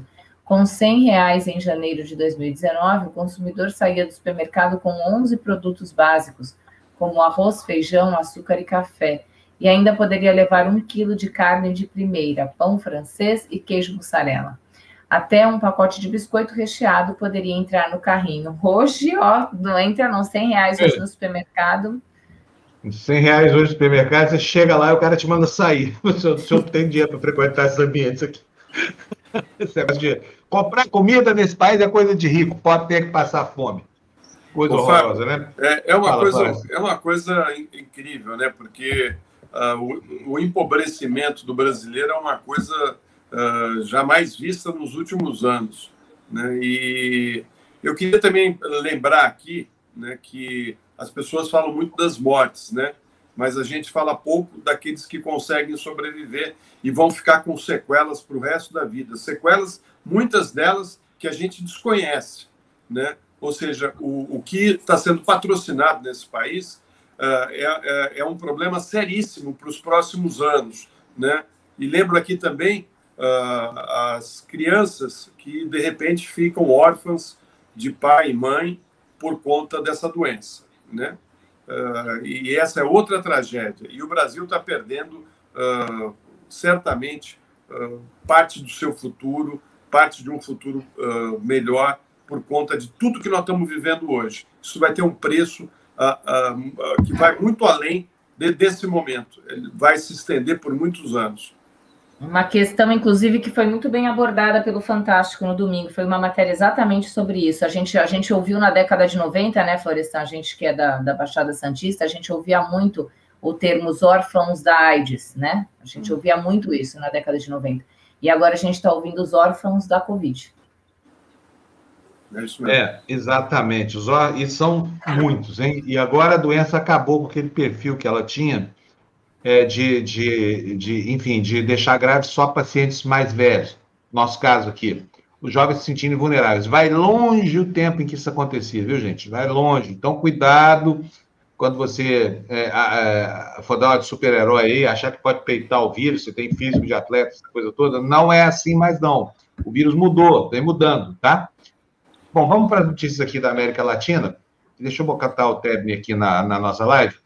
Oi, Tebni, bom dia. Oi, bom dia, Estamos... Fábio, Florestan, Luciana. É... estou notando você meio verde, assim, no, no, alguma escama nasceu aí, não? Por causa dessas luzes aqui que eu tento, porque caso contrário fica dando reflexo nos, no, no, nos olhos. Não aceita entendeu? provocação, Tebni, está te provocando.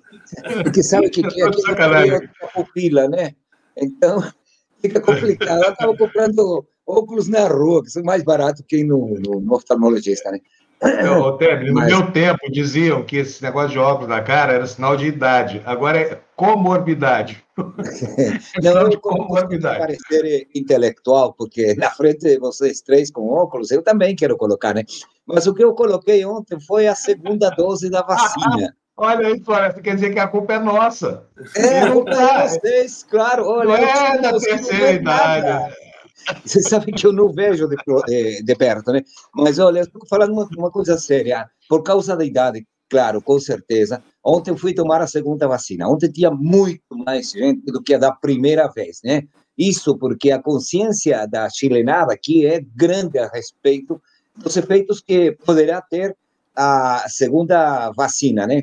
Tem que esperar ainda mais 21 dias, então naquele jacaré você vai ter que colocar duas boinas aí, tá? Porque caso contrário, não vai dar certo a piada, tá? E, e, aqui no Chile já ultrapassou 5 milhões de vacinados. 5 milhões num país de 20 milhões, certo? Já vai 25% da população, aquela que é de maior risco. Com certeza, os adultos maiores, o pessoal que trabalha na saúde, eh, os professores que estão sendo obrigados de alguma forma a comparecer para dar aulas eh, presenciais, os motoristas de táxi também, os bombeiros, a polícia, todos aqueles que estão eh, diretamente relacionados com a atenção de, de, de público, né? A minha esposa, por exemplo, ela é funcionária pública de um serviço da Previdência Social do Estado e ela, pelo fato de ter eh, estar num serviço que trabalha com público, também foi vacinada, embora não tenha a idade que eu tenho, tá? E o Chile, como digo, já passou dos 5 milhões de vacinados duas semanas antes, duas semanas antes do previsto. Eh, pensavam que isso iria acontecer daqui até o final do mês, mas já está tudo certo por aí. O, oh, agora já estão já chamando o pessoal da minha idade, 60 anos, para vacinar aí, não é isso? Da sua idade? Não, é, já 60 anos de idade. Ah, já passou? Não, Quem é que, qual é a faixa? Não, não. não a faixa agora está sendo. Olha, ó, você fica me sacaneando, ó. Botei sua foto aí, ó. Olha, não foi companheiro de faculdade, viu? Eu não vou falar. Não, é. falta uma boina, porque já está na segunda. Tá? É, tá bom, vou botar aqui.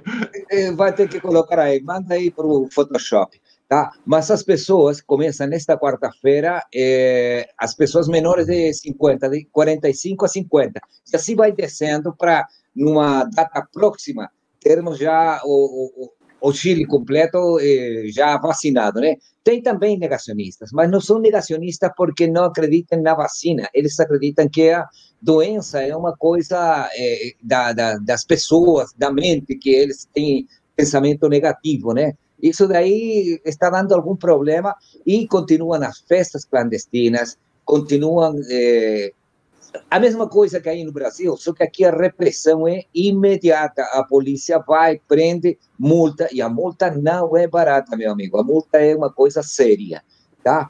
Onde não está bem o Chile é precisamente com aquele sistema que o Paulo, que, que o Guedes queria implantar aí, né? Que é administradoras de fundo de pensão para aposentadoria porque eh, foi acusado, um advogado apresentou uma denúncia no, na Comissão Interamericana de Direitos Humanos. Por que razão? Porque veja bem como que é a coisa. Eh, no Chile você não pode pegar o seu dinheiro, que é teu, certo? E que você repassa para aquelas empresas que administram, mal administram de fato, o teu dinheiro. Quando chega no final da sua vida laboral, de, de trabalho, simplesmente você não consegue sobreviver com as pensões que eles estão pagando.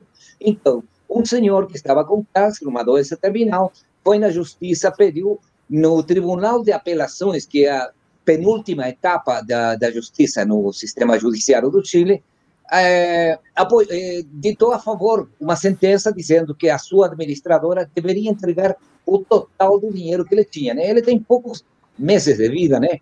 E a Suprema Corte de Justiça, algo assim como o Supremo Tribunal, em comparação com o Brasil, eh, revogou, diz que não.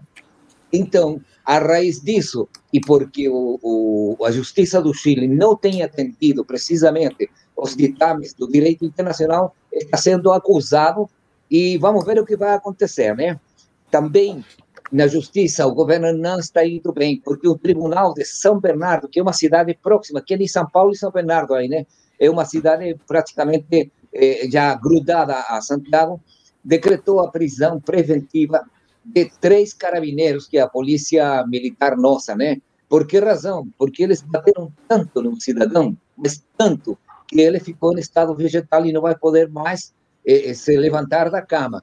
Então, eh, isso é o início, o início da coisa. E a outra situação que está acontecendo no Chile, que seguramente vocês já devem ter visto, eu mandei para o Fernando, para a Andrea, mandei três fotografias do, da Vamos famosa estátua do general Baquedano. Essa daí. Tá? Esse senhor que foi o herói da Guerra do Salitre, eh, desculpa, é que aqui chamam de Guerra do Pacífico, né? de fato foi para pegar as minas de salitre, na época, em finais do século XIX. Ele não só comandou as tropas chilenas na invasão para Bolívia e Peru, como também depois foi o maior genocida dos povos originários, dos mapuches, no Chile, queimando aldeias, violando suas mulheres, incendiando casas, enfim. Esse é o general eh, Baquedano, que hoje foi cercado, porque tiraram ele daí, é, isso daí me lembra uma piada muito idiota que tinha. Né? Um cara que estava sendo traído é, pela sua mulher e, no sofá da sua sala. Aí ele vendeu o sofá para evitar o problema. Né? É o que está fazendo o governo chileno. Está tirando aquela estátua, aquele monumento, aquele general e cercou, por favor, se tiver por aí a outra fotografia que eu mandei, com uma espécie de muro de Berlim. Olha só, três metros de altura, com umas colunas de aço praticamente impenetráveis. Ah, entendi. Agora que eu entendi essa história, quer dizer que isso é para proteger a estátua, para que a estátua não Sim, saia do lugar, é isso? Tiraram, o Fábio, a estátua já não está aí, está só a parte de a, a coluna. Por que esse muro, então? Não entendi. Esse muro é para que as pessoas não cheguem perto, né? E o que está fazendo o povo chileno? Passa pelo lado e começa a jogar bolinhas de plástico é, a ideia é encher aquele espaço com bolinhas de plástico. É uma forma de protestar que, que não é feita através de nenhum partido político. Isso pode dizer, ó, oh, meu amigo, você vendeu o... o, o tá vendo? Aí está dando melhor, né? Aham. Uhum. Próximo viernes... Olha, próxima sexta-feira, todos com uma bolinha de plástico para romper o recorde da piscina de bolinhas mais divertidas da América Latina. Olha, olha só, olha, é, imaginação é, é, coisa boa, né? E, e, bom, vamos ver o que vai acontecer, né? Mas o povo não vai deixar de ir naquela famosa pla Praça da Dignidade, que tinha o nome do general, mas que agora está chamando todo mundo de Praça da Dignidade, né? Uma volta agora é, pela, pela América Latina, Olha, eu vi uma Gente, informação... Eu, Pebre, desculpa, Pebre, desculpa. Eu adorei essa forma de protesto aí. Acho que a gente devia encher a piscina do Alvorada de bolinha também, sabia? Jogar um drone lá em cima. Para o genocídio tomar um banho nos meios das bolas. Hã? Fala. É, bolinhas, bolinhas marrons, viu, Fábio? Então, mas olha que coisa simpática, porque por que você poderia ser acusado? Por jogar uma bolinha de plástico? Não tem jeito, né? Se não a Fontana é. Trevi também poderia ser feito assim, porque as pessoas jogam moedas, né? Mas é. vamos, falar, vamos falar do Bolsonaro. Olha, é engraçado. No jornal da, da Bolívia, que apoia, evidentemente, a Áñez, diz que o Bolsonaro, fizeram uma entrevista com ele, ele vê com preocupação a detenção da Áñez. Isso é irrazoável. Como é possível colocar em risco a democracia na Bolívia? Ele dando aulas de democracia, geralmente, é pior do que uma piada, né? mas é, ele está fazendo isso porque tem negócios aí que são importantes, né? Pense somente uma coisa, a IPFB, a Yacimientos Petrolíferos Fiscais da Bolívia, que é uma empresa do Estado, está perdendo por mês 5,34 milhões de dólares por causa dos negócios que está sendo feito entre a Bolívia a Áñez, evidentemente isso vai parar, com a Petrobras brasileira. Tinha gente recebendo, por exemplo, é, no governo da Áñez, porque quando se fala de que ela não fez um golpe de Estado, é uma burda mentira, né? ninguém acredita nisso. De fato, de fato, tem sete ou oito acusações sérias que os tribunais eh, na Bolívia estão colocando, e entre elas, por exemplo, e vou só citar uma para não entrar no tema que o Victor seguramente vai falar depois, eh, digo, amanhã ou depois, eh, eles estavam pagando eh, a demissão dos gerentes de uma empresa de, de telefonia celular, de, de, de telecomunicações, né, a Intel Bolívia.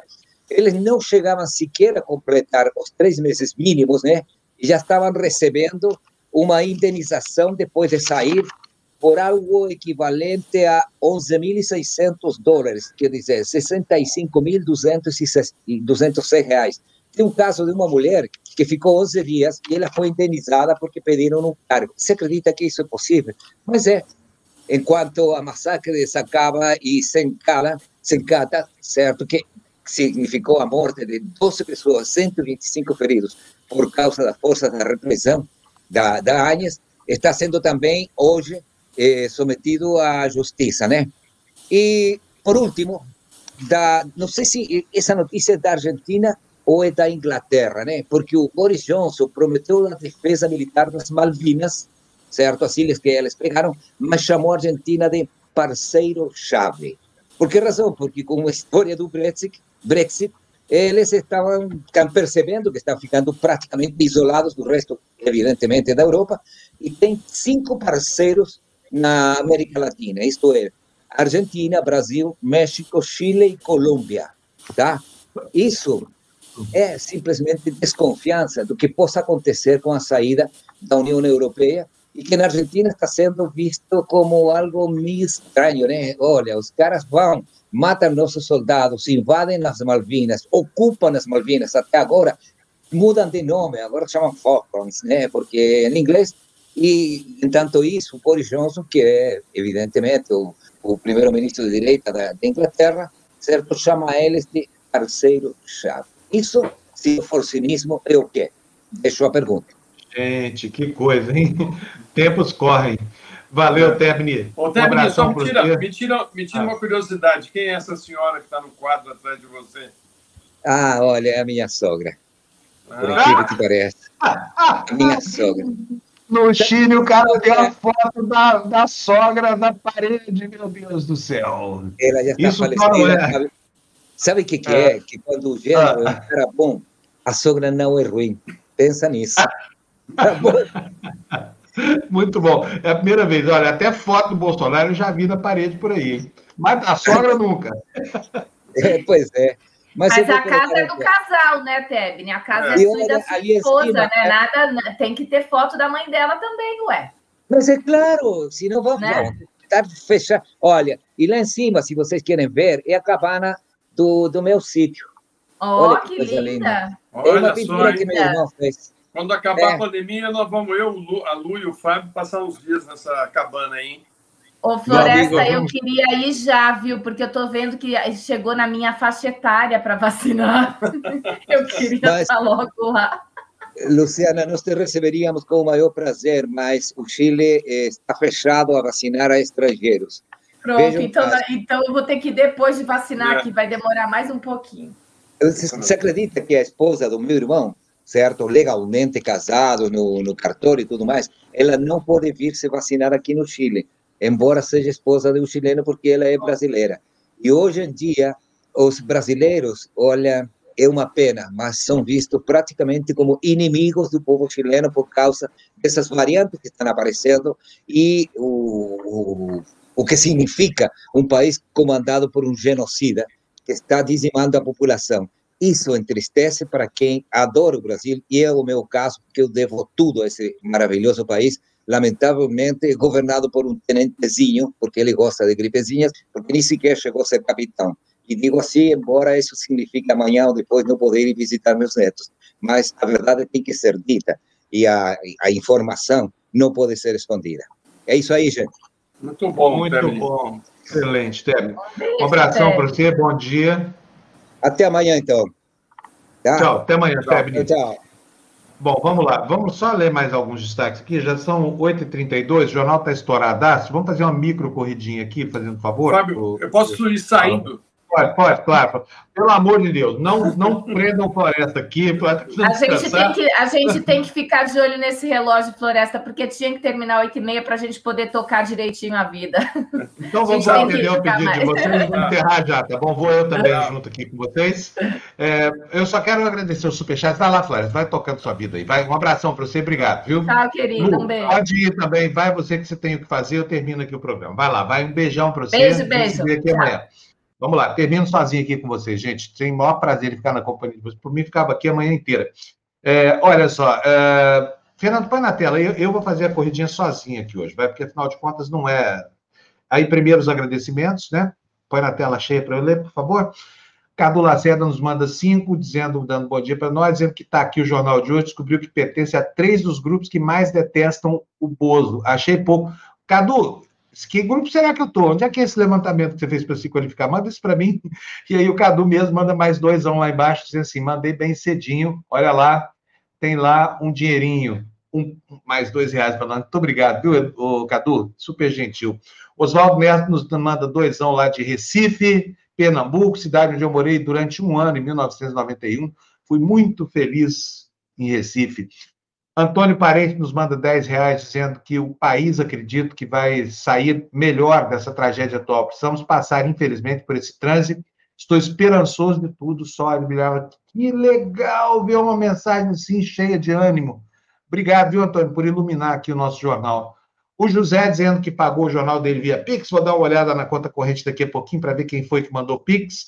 E a dona Cel, Thelma Silva nos manda 20 reais. O Cadu Lacerda tem mais um do Cadu aí, ó. O Cadu hoje vai receber o estátua de nosso grande patrocinador do dia. Proposta: vamos tornar presidente por Führer. Eu acho que, que a, essa designação está correta, viu, Cadu?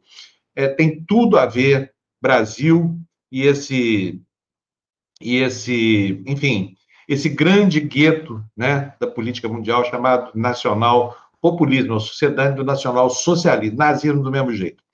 Vamos lá, por favor, põe notícia na tela para a gente, Fernando. Opa, Eduardo Bertini, bem-vindo aqui entre nós. Daqui a pouco o André manda para você o link da nossa, da nossa, de acesso à nossa comunidade, tá bom?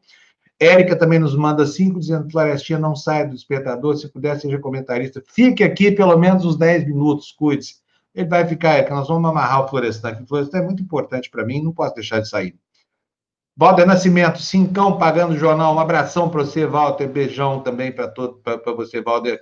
Vai lá, mais, mais alguma coisa? Não? Então vamos para a nossa corridinha, Fernando? Vamos? Olha, essa é a grande notícia do dia. Rejeição a Bolsonaro na gestão da pandemia bate recorde e atinge 54%. Vocês estão vendo aí, olha, a curva é, de, de, de, popularidade dele sai de 35 e vai para 22 em relação à gestão da crise. E o ruim e péssimo sai de 33 vai para 54. São 21 pontos percentuais, são dois terços. Ele cresceu quase 70% em popularidade. Isso é ótimo, isso é ótimo. E a popularidade baixou, quantos? 35 menos 22, 13 pontos.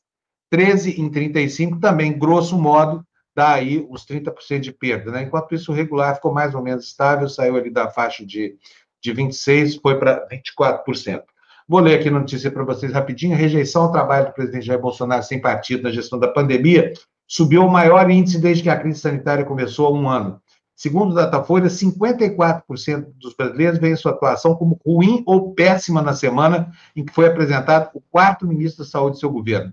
Na pesquisa passada, realizada em 20 e 21 de janeiro, 48% reprovavam o trabalho de Bolsonaro. Na rodada atual, o índice dos que acham sua gestão de crise ótima ou boa passou de 26% para 22%, enquanto quem o vê como regular foi de 25% para 24%. Vamos para a próxima, Fernando? Põe aí para nós, por favor.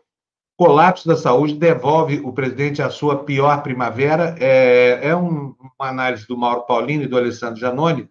É, ele é diretor-geral de pesquisa, o Mauro Paulino, e o Janoni é diretor, é, é diretor-geral do Datafolha Paulino, e o Janoni é diretor de pesquisa. Vamos ver o que, que eles disseram, que vale a pena dar uma olhada nessa, nessa amarração aqui. De modo geral, a percepção é de descontrole na gestão da crise do governo federal diante do avanço lento da campanha de vacinação.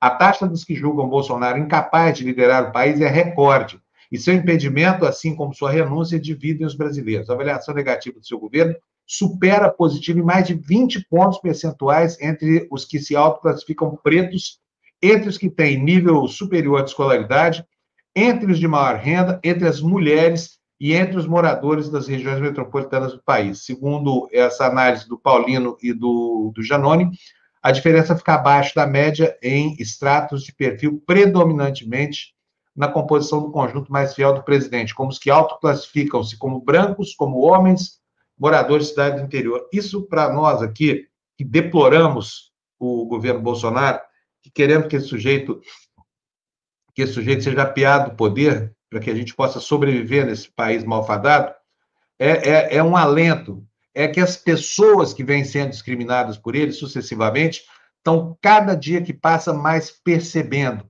cônscias, cientes do que é esse governo neonazista do Bolsonaro aqui no Brasil. Mais notícia na tela para a gente, por favor, Fernando. É a notícia do painel da Folha de São Paulo, a, é, o, o título, Suelto, são Sueltos. O nome dessas notícias pequenininhas é Suelto.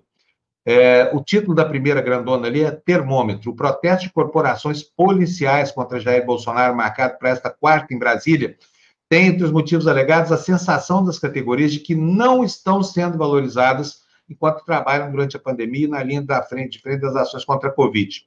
A Polícia Rodoviária Federal tem 119 servidores que foram afastados pela doença no momento. Nove óbitos registrados, 1.685 casos confirmados. Na Polícia Federal, 11 morreram pelo vírus e 1.355 infectados até agora. Obviamente que esse número deve ser um número subfaturado, né? um número subavaliado. Vamos para a próxima notícia, por favor, Fernando. Vai lá, põe na, passa na tela para gente. Olha, derrota no tribunal, esta informação é muito importante, não poderíamos deixar de dar. O STJ rejeita o recurso de Flávio e dá sobrevida ao caso das rachadinhas. Diz o Globo que a quinta turma do Superior Tribunal de Justiça rejeitou ontem dois recursos da defesa do senador Flávio Bolsonaro, que pediam anulação de provas e decisões judiciais que embasaram a investigação sobre o suposto esquema das rachadinhas no antigo gabinete eh, do parlamentar na Assembleia Legislativa no Rio de Janeiro. De acordo com a colunista Bela Megali do Globo, a defesa do senador vai recorrer ao Supremo Tribunal Federal. Volta aqui para mim, Fernando. Lá no Supremo, também está um recurso é, do Ministério Público, da Procuradoria-Geral da República, contra a invalidação das provas que foram colhidas sem a devida fundamentação pelo juiz itabaiano. Agora, sobre esse negócio todo, quero dizer para vocês o seguinte: eu quero ainda ver o dia, eu quero estar vivo para ver o dia em que o ex-presidente do STJ, o ministro João Otávio de Noronha, vai votar contra os interesses da família Bolsonaro, porque todas as matérias de interesse de Flávio Bolsonaro, Jair Bolsonaro, ele vai lá e chancela positivamente. O que faz a expectativa de uma vaga no Supremo, né, ministro João Otávio Noronha? Corrompe completamente o sentido do que é fazer justiça no Brasil. Fazer justiça, segundo essa, essa distopia judicial, significa agradar ao presidente e aos seus delfins, os nababos da República. Põe notícia para a gente, Fernando, na tela, vamos lá? Beleza, maravilha, derrota no tribunal, não é isso aí, não. É isso aí. Decisão do tribunal preserva imagens de Queiroz pagando contas do senador. Vou passar por aí, não vou nem ler para você. Sabe aquela imagem que tem o Queiroz na fila do banco? Contando dinheiro, fazendo depois no, na fila do caixa, fazendo. Então, é isso aí que está preservado, tá? Flávio Bolsonaro, meu filho, você pode até morar numa casa muito bonita, você pode até morar num castelo, mas você não tem nada de príncipe encantado, filho. Vamos lá, Fernando, mais notícia para gente. Outra.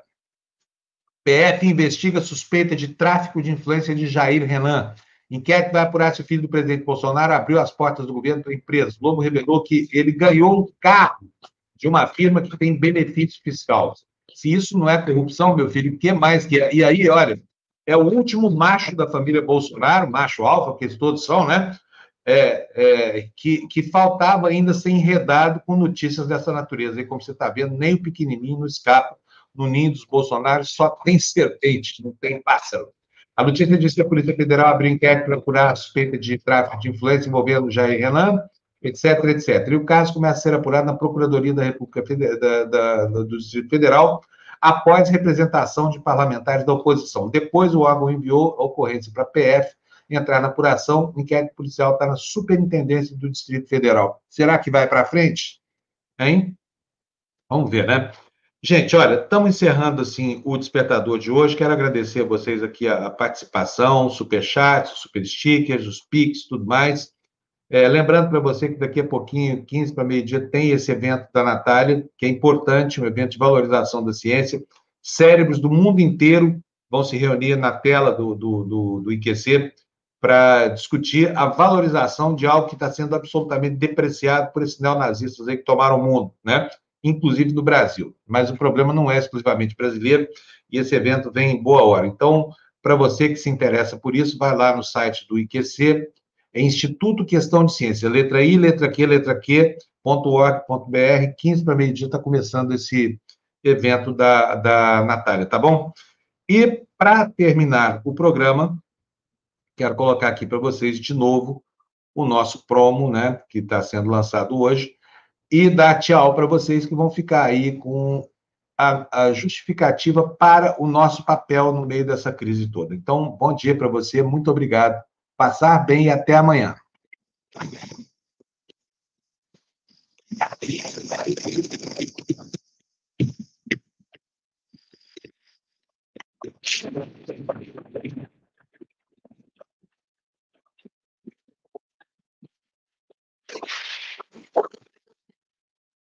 Senhoras e senhores, vivemos um momento grave no país, com muitas perdas de vidas que foram causadas principalmente pelas novas variantes do coronavírus.